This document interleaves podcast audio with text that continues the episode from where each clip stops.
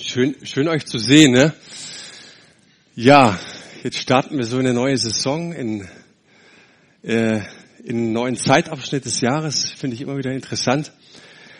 Und ich habe mir so ein bisschen Gedanken gemacht, jedes Mal, wenn du, wenn du in so einen Abschnitt kommst, äh, in einen neuen Jahresabschnitt kommst, beziehungsweise wir haben jetzt familiär erlebt, dass so einiges drunter und drüber läuft, wenn du so ein bisschen schaust, auch familiär, was, was gemeindemäßig so los war, da kommst du schon manchmal so ein bisschen ins Fragen und dann, dann äh, fragst du dich, Mensch, was, was prägt denn und, und was, was, was ist denn so das Tiefste, was trägt dich in deinem Leben? Und ich möchte mal in so eine kleine Geschichte reinstarten mit euch.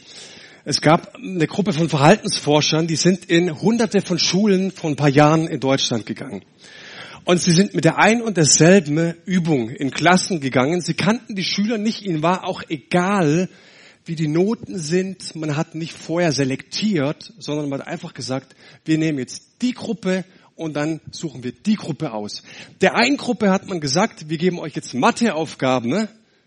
Und ich glaube, die Matheaufgabe wird so schwer sein. Und ich habe schon von euren, von, von, von euren Lehrern gehört. Ich glaube, ihr werdet sie nicht packen. Dann hat man die andere Gruppe von Schülern genommen und gesagt, hey, wir haben über euch Großartiges gehört, wir haben eine Matheaufgabe für euch und die aller, allermeisten Schüler, die diese Matheaufgabe bewältigt haben, die haben sie positiv bewältigt. Ich glaube, ihr schafft es. So, beide Gruppen haben sich an die Aufgabe gemacht und was glaubt ihr, wie das Ergebnis war? Logischerweise fast eine selbsterfüllende Prophezeiung. Das heißt, die Voraussetzungen, wie wir etwas starten, ist so, so entscheidend. Die Voraussetzung für unser Leben, für unseren Glauben, für jeden Morgen ist so entscheidend für unser Leben. Und ich möchte heute über ein ganz wichtiges Thema sprechen. Wir sind die geliebten Töchter und Söhne Gottes. Und vielleicht bist du heute Morgen hier und sagst, meine Güte, hör auf mit dieser schwülstigen Predigt. Ich habe schon mal über sowas gepredigt und kam danach jemand zu dir, warum dieses Geschwülste? Wir, wir brauchen Schwarzbrot, diese Liebe Gottes und alles Mögliche. Aber ich muss euch sagen, je, je länger ich lebe, je länger ich im Glauben mit dabei bin, ist diese Nachricht für mich jeden Morgen so positiv, so entscheidend. Ich bin ein geliebter Sohn Gottes. Und dieses Leben, diese Erkenntnis, dieses Wissen, ne, darauf sollte unser Leben basieren, dass wir geliebt sind. Und ich weiß, dass wir das schon so oft gehört haben, aber ganz ehrlich mal die Frage, die habe ich mir gestellt, wie tief habe ich die verinnerlicht? Wie stark lebe ich aus dieser Nachricht, aus dieser Erkenntnis, dass ich ein geliebtes Kind Gottes bin? Und ich glaube, es ist so herausfordernd. Und ich möchte es euch kurz demonstrieren an folgender Skizze. Mal angenommen, das ist mein Leben. Ein kurzer Strich. Mein Geburtstag ist 1980. Mein Todestag ist 2000 Fragezeichen. Ich getraue mich mal zu sagen, dass es noch in diesem Jahrhundert sein wird. In diesem Leben und was uns eint, was uns in jeder Kultur in jeder Religion eint, ist die tiefe Frage des Lebens, wer bin ich? Wer bin ich als Mensch? Wer bin ich, wenn ich jeden Sonntag die Kirche besuche? Und ich habe festgestellt, dass es darauf drei Antworten gibt. Es gibt drei mögliche Antworten, die diese Frage beantworten. Die erste Antwort auf diese Frage lautet, ich bin, was ich tue. Wenn ich das Richtige tue, bin ich der Held. Wenn ich das Falsche tue, dann bin ich die Niete. Wir sammeln so gern Trophäe von unseren Erfolgen. Wir, wir erzählen so gerne von dem, was geklappt hat, was so leicht und so lässig uns von der Hand geht. Wir erzählen so gerne, was wir geleistet haben. Schau mal auf meine Kinder. Meine Kinder haben so eine tolle Ausbildung. Meine Kinder sind so hübsch. Schau auf meine hübsche Frau. Alles, was ich, ne, so, ähm, was macht mich zutiefst aus? Ich bin, was ich tue. Die zweite Antwort auf diese Frage, wer bin ich? Ich bin, was andere über mich sagen. Und diese Aussage ist sehr, sehr kraftvoll. Und ich glaube, wegen dieser Aussage verschwenden wir sehr viel Lebensenergie. Ich bin, was andere über mich sagen. Das hat Power, es hat Kraft. Wenn Menschen mich loben, verleiht mir das Flügel. Wenn Menschen mich tadeln, dann, oh Mann, das, das zieht mich sowas von nach unten. Ich habe mal in einer Gemeinde gepredigt am Sonntagmorgen vor 500 Leuten. Und danach kam der Pastor zu mir und war überwältigt. Ich sagte, Mensch, so eine Hammerpredigt. Und, und so viele Leute haben mir die Hand gedrückt und gesagt, Mensch, so toll hast du gepredigt. Danach kam aber eine Frau, die mich fertig gemacht hat. Und wisst ihr, ich bin rausgelaufen, ne? nicht mit diesem Gefühl, 499 fanden es Hammer. Ich habe mich so sehr darüber geärgert, dass die eine es blöd fand. Was andere über mich sagen, hat eine enorme Kraft. Und wenn du weise genug bist in deinem Leben, ne? natürlich wollen wir das nicht, ja, aber wenn du weise genug bist, dann lässt du diesen Gedanken mal zu und fragst dich, wie viel Lebensenergie wie viel Kraft wende ich auf, um mir diese Frage zu beantworten?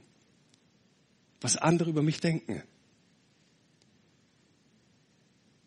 Was andere über mich sprechen, was sie, was sie sagen, kann unglaublich tiefe Wunden in meinem Herzen lassen. Wenn du am Morgen ein falsches Wort hörst oder meine Frau gibt mir Morgen ein falsches Wort mit oder ich ihr, das kann ihr ihren Tag schon mal runterziehen. Das kann ihren Tag total demolieren. Und ich stelle fest, dass wir in einer Zeit von Facebook, von Instagram, von Twitter in einem ganz, ganz starken, in einem ganz starken Hype sind, um uns aufzublustern, uns darzustellen. Und wir legen so gerne Filter auf, über unsere Bilder und wir lernen so gern den Status, dessen, wo ich bin, wenn ich getroffen habe, was ich so habe, dass wir so stark und so viel Lebensenergie und Zeit dafür aufwenden, wer wir sind und was andere über mich sagen. Mein Status, der ist so entscheidend. Und ich stelle fest, dass manche Menschen ne, ein einziger Schrei nach Liebe sind. Ein einziger Schrei nach Anerkennung. Es gibt einen schönen Spruch in diesem Zusammenhang, der heißt, wir wünschen uns es und wir lieben es so sehr gebraucht zu werden, obwohl wir es bräuchten, ne, geliebt zu werden. Wir wünschen uns so sehr, dass wir anerkannt sind, dass andere uns loben, dass andere uns hochjubeln, dass du der Beste und der Tollste und der Schönste bist. Die dritte Antwort auf die Frage, wer bin ich? Ich bin, was ich habe. Meine Ausbildung, mein Beruf, mein Besitz. Und ich finde es nicht verkehrt, eine gute Ausbildung zu haben. Ich finde es nicht verkehrt, Besitz zu haben. Aber das Motto unserer Zeit, das lautet, hol so viel wie möglich aus dieser Lebenszeit heraus, die du hast. Mach das Beste aus dieser Zeit. Schau, dass du irgendwann mal so Mitte 50 deine, deine Schäfchen im Trocknen hast. Und ich merke das jetzt, auf, auf 40 zugehend, merkst du, dass die meisten Menschen ne, oder die meisten Leute in meinem Alter, die haben gebaut. Ich habe mein Geld in meine theologische Ausbildung gesteckt. Und jetzt siehst du auf einmal mit 40 kommen Leute, sagen, Mensch, wir haben Häuser gebaut und schau mal, die haben zwei Autos in der Garage stehen und alles ist cool. Und manchmal erwische ich mich dabei, dass ich denke, Mensch, was ist mit mir? Warum? Weil ich diesen Status nicht habe. Ich bin, was ich habe.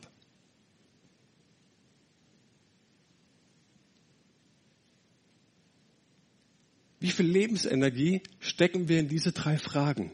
Ich bin, was ich tue, was andere über mich sagen und was ich habe.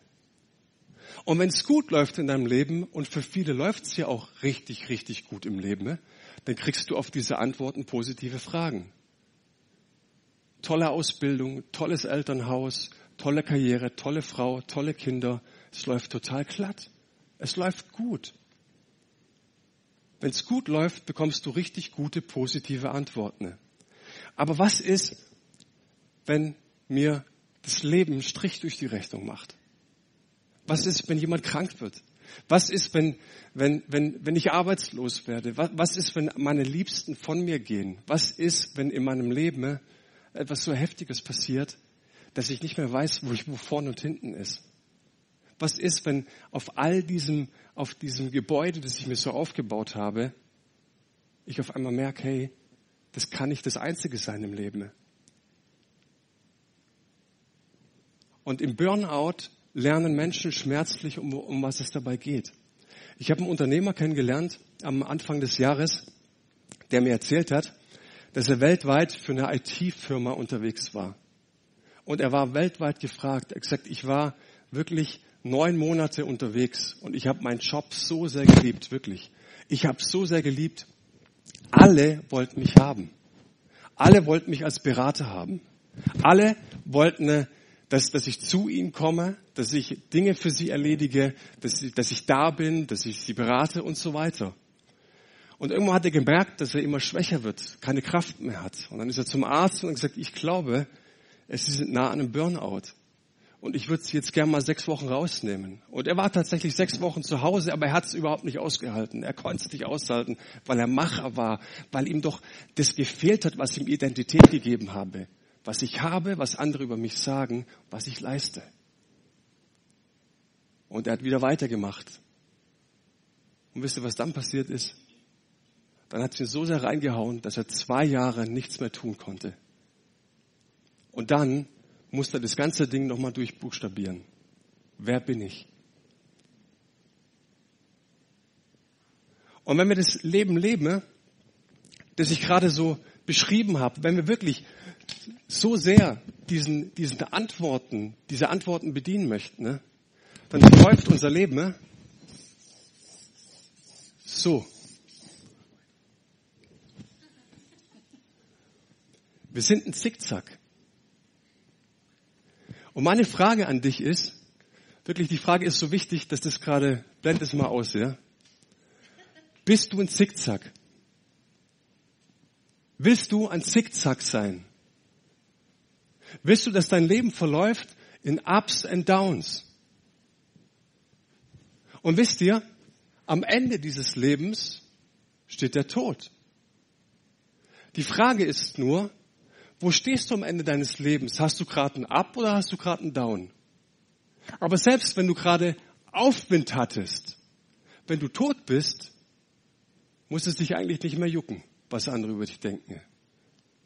Dann juckt es dich auch nicht mehr, was du geleistet hast. Und dann juckt es auch eigentlich keinen mehr, was du hast. Was, was bedienen wir in unserem Leben? Und die Bibel sagt uns, dass diese Art zu leben abgrundtief falsch ist. Und wenn wir in die Bibel schauen, in die Evangelien, da sehen wir, dass Jesus nach seiner Taufe in die Wüste geführt wird und dort vom Teufel versucht wird. 40 Tage lang ohne Essen. 40 Tage lang gefastet. Ah, das ist, das ist heavy. Ich, ich war drei Tage im Kloster und, und ähm, am, am dritten Tag dachte ich, ist mir jetzt wurscht egal, schalt das Gäste-WLAN an. Und es hat nicht funktioniert, Gott sei Dank. Aber ich wusste, hey, du wirst versucht in der Wüste, okay? Nach drei Tagen ohne WLAN, gib Leuten mal heute 40 Tage kein WLAN oder kein mobile Datennetz, die, die flippen aus, okay? Und Jesus wird versucht, und die erste Versuchung lautete, der Teufel kommt auf ihn zu wenn du Gottes Sohn bist, dann sag den Steinen da, sie sollen zu Brot werden. Es ist die Frage, was kannst du? Wenn du der Sohn Gottes bist, wenn du es wirklich bist, dann tu es doch. Was kann ich? Die zweite Versuchung war, wenn du Gottes Sohn bist, dann stürze dich hinab. Denn es steht geschrieben, seine Engel ruft er dich für dich herbei und sie werden dich auf Händen tragen, damit dein Fuß nicht an einen Stein stoße. Wow. Das Wort Gottes sagt über dich. Und wenn du genau das tust, was glaubst du, was die anderen dann sagen werden? Sie werden sagen, das ist der Prophet, das ist der Messias. Was andere über dich sagen, Jesus, das kannst du doch nicht außer Acht lassen. Und die dritte Versuchung, wieder nimmt ihn der Teufel mit auf einen sehr hohen Berg und zeigt ihm alle Königreiche der Welt und ihre Pracht. Und er sagt zu ihm, dies alles werde ich dir geben, wenn du dich niederwirfst und mich anbetest. Was habe ich? Wisst ihr, was Jesus dort gezeigt wird? Die Abkürzung, wer er ist. Aber was Jesus sagt, das ist eine Lüge. Es zählt nicht, was du hast, es zählt nicht, was du kannst und es zählt auch nicht, was andere über dich sagen. Was zählt ist, das, was Jesus in der Taufe erlebt hat. Und wir sehen, dass der Heilige Geist auf der Taufe über ihn kam und eine Stimme im Himmel sprach. Was sagte sie? Dies ist mein geliebter Sohn. Und wir Pfingstler sind manchmal so doof, dass wir sagen, oh ja, dann war er mit Vollmacht gekleidet, dann konnte er in die Wüste und den Teufel einen Arschtritt geben. Stimmt's? Aber was ihn zutiefst ausmachte, war dieses tiefe Verständnis, wer Jesus war. Es ging nicht nur um die Vollmacht, sondern dieses tiefe Bewusstsein, ich bin Gottes geliebter Sohn. Ich bin seine geliebte Tochter. Und so konnte er dem Teufel widerstehen. Und er sagte ihm, pass mal auf, du kannst hier was weiß ich wen belügen, aber nicht mich. Ich weiß, wer ich bin. Und wenn du die Bibel schaust, dann siehst du diese täglichen Gebete von Jesus. Wir lesen davon, dass er jeden Morgen den Vater suchte. Um was zu tun? Um mehr Vollmacht zu tanken, stimmt's? Um mehr Auftrag zu bekommen. Um mehr Wegweisung zu bekommen. Heute gehst du auf die Heilungskonferenz, heute hältst du die Predigt, heute speist du die 5000. So, so, das hören wir oftmals. Aber ich glaube, was Jesus zutiefst gemacht hat, ist, dass er morgens den Vater gesucht hat und sich erstmal entleert hat. Und gesagt hat, Vater, ich gebe dir hin, was ich gestern geleistet habe. Ich gebe dir hin, was ich habe. Und ich gebe dir hin, was andere Menschen über mich sagen. Ich entleere mich und ich möchte von dir neu empfangen. Ich möchte mich unter deine gütigen Augen stellen und ich möchte empfangen, dass ich dein geliebter Sohn bin, dass wir verbunden sind miteinander, dass wir zutiefst das teilen, was du für mich vorgesehen hast. Und wenn Jesus so abhängig von diesen Worten war, von diesen Blicken war, von dieser Zeit war, Warum vernachlässigen, vernachlässigen wir sie so sehr? Es ist entscheidend für unser Leben, dass wir das zutiefst verstanden haben. Und wenn wir das nicht verstehen, dann verläuft unser Leben so, im Zickzack. Dann bemühen wir uns, was andere Leute über uns sagen, was wir leisten und was wir haben. Schaut euch das Leben von Jesus an. Menschen haben ihn gefeiert, haben gesagt, Jesus, du bist der Beste, du bist das Beste, was uns passiert ist. Und im gleichen Maße haben sie ihn bespuckt. Jesus, Hosanna, Jesus, Hosanna, der da kommt im Namen des Herrn. Und Tage später haben sie ihn gekreuzigt. Aber Jesus war davon nicht abhängig. Jesus war unabhängig davon. Und oftmals sagen wir, ja, ja, er war ja Gottes Sohn, Vollmacht. Nein, er hat sich tagtäglich unter diese gütigen Augen des Vaters gestellt, hat neu empfangen, immer wieder neu empfangen, wer er ist. Es machte ihn nicht aus, was geschah, sondern er hatte eine andere Quelle. Und es ist für mich und es ist für dich, es ist für uns so entscheidend, und diese Erkenntnis, also nicht nur ein pures Wissen, sondern dass ich es von Herzen verstanden habe, ist so entscheidend für mich, für in dieser Welt zu leben. Auch wenn die Maßstäbe dieser Welt über mich sagen, du bist mittelmäßig, vielleicht bist du auch eine Flasche. Da gibt's andere, die sind, die reden besser, die sind attraktiver als du, die können viel mehr als du. Aber dieses Bewusstsein, dass Gott mein Vater ist, ich sein geliebter Sohn bin, das erlaubt mir in dieser Welt zu leben, deren Maßstäbe vielleicht bedeutet, dass ich mittelmäßig bin, dass ich eine Niete bin. Es erlaubt mir in einer Welt zu leben, die vielleicht über mich lacht, die mich vielleicht auch bespuckt. Aber es gibt mir diese innere Kraft, dass ich weiß, wer ich bin. Ein Problem, das wir oft haben, wir kamen zu Jesus und wenn Jesus in unser Leben kommt, dann flieht der Teufel so schnell, dass er seine Koffer da lässt. Und die Koffer, das sind Lügen. Diese Koffer, das sind Gedanken. Es sind genau diese Fragen. Wer bin ich? Was habe ich? Und, und was sagen andere über mich?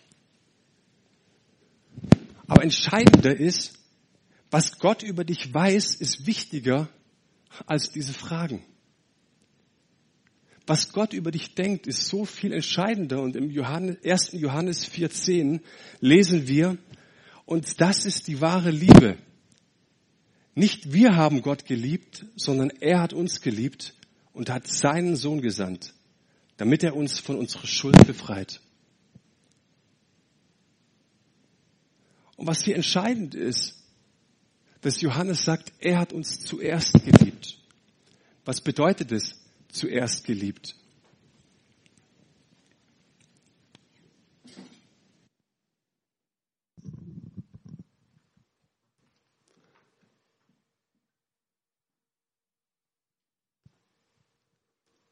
Vor allem anderen hat er uns geliebt. Bevor wir irgendjemanden gefallen konnten, bevor wir irgendjemanden sagen konnten, schau mal, wie sehr ich mich anstrenge, wie sehr ich mich bemühe, schau mal, was ich erreicht habe.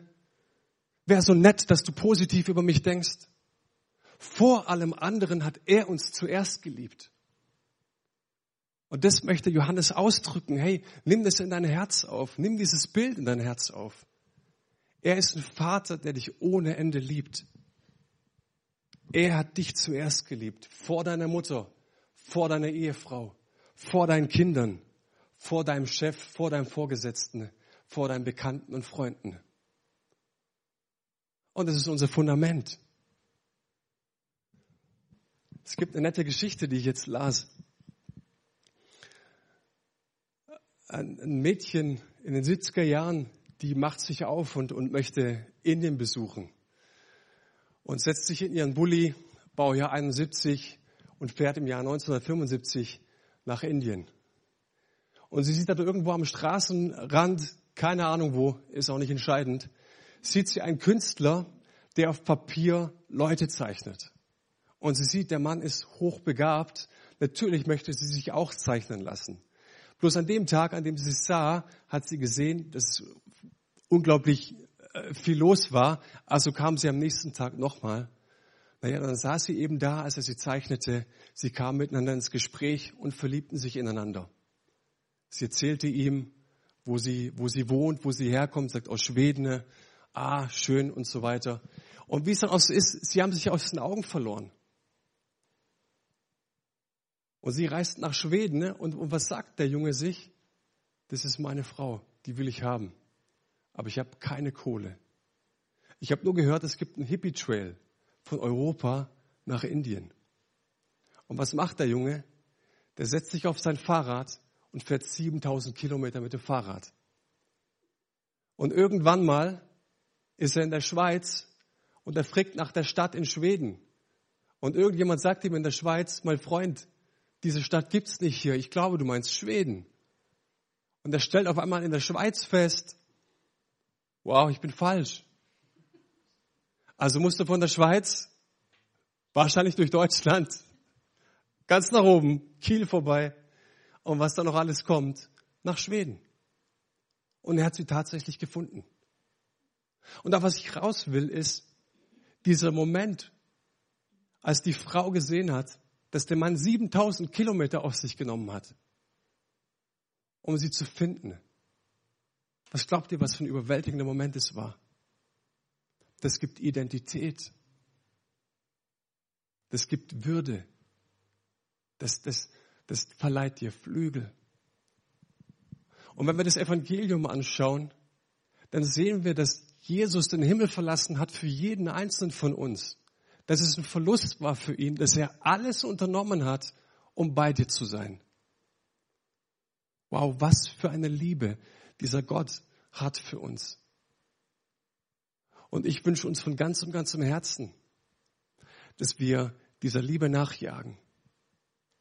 Dass wenn wir sagen, diese Wahrheit ist uns zu langweilig geworden, diese Wahrheit habe ich schon eine Million Mal gehört, aber stellt nichts mehr mit meinem Herzen an.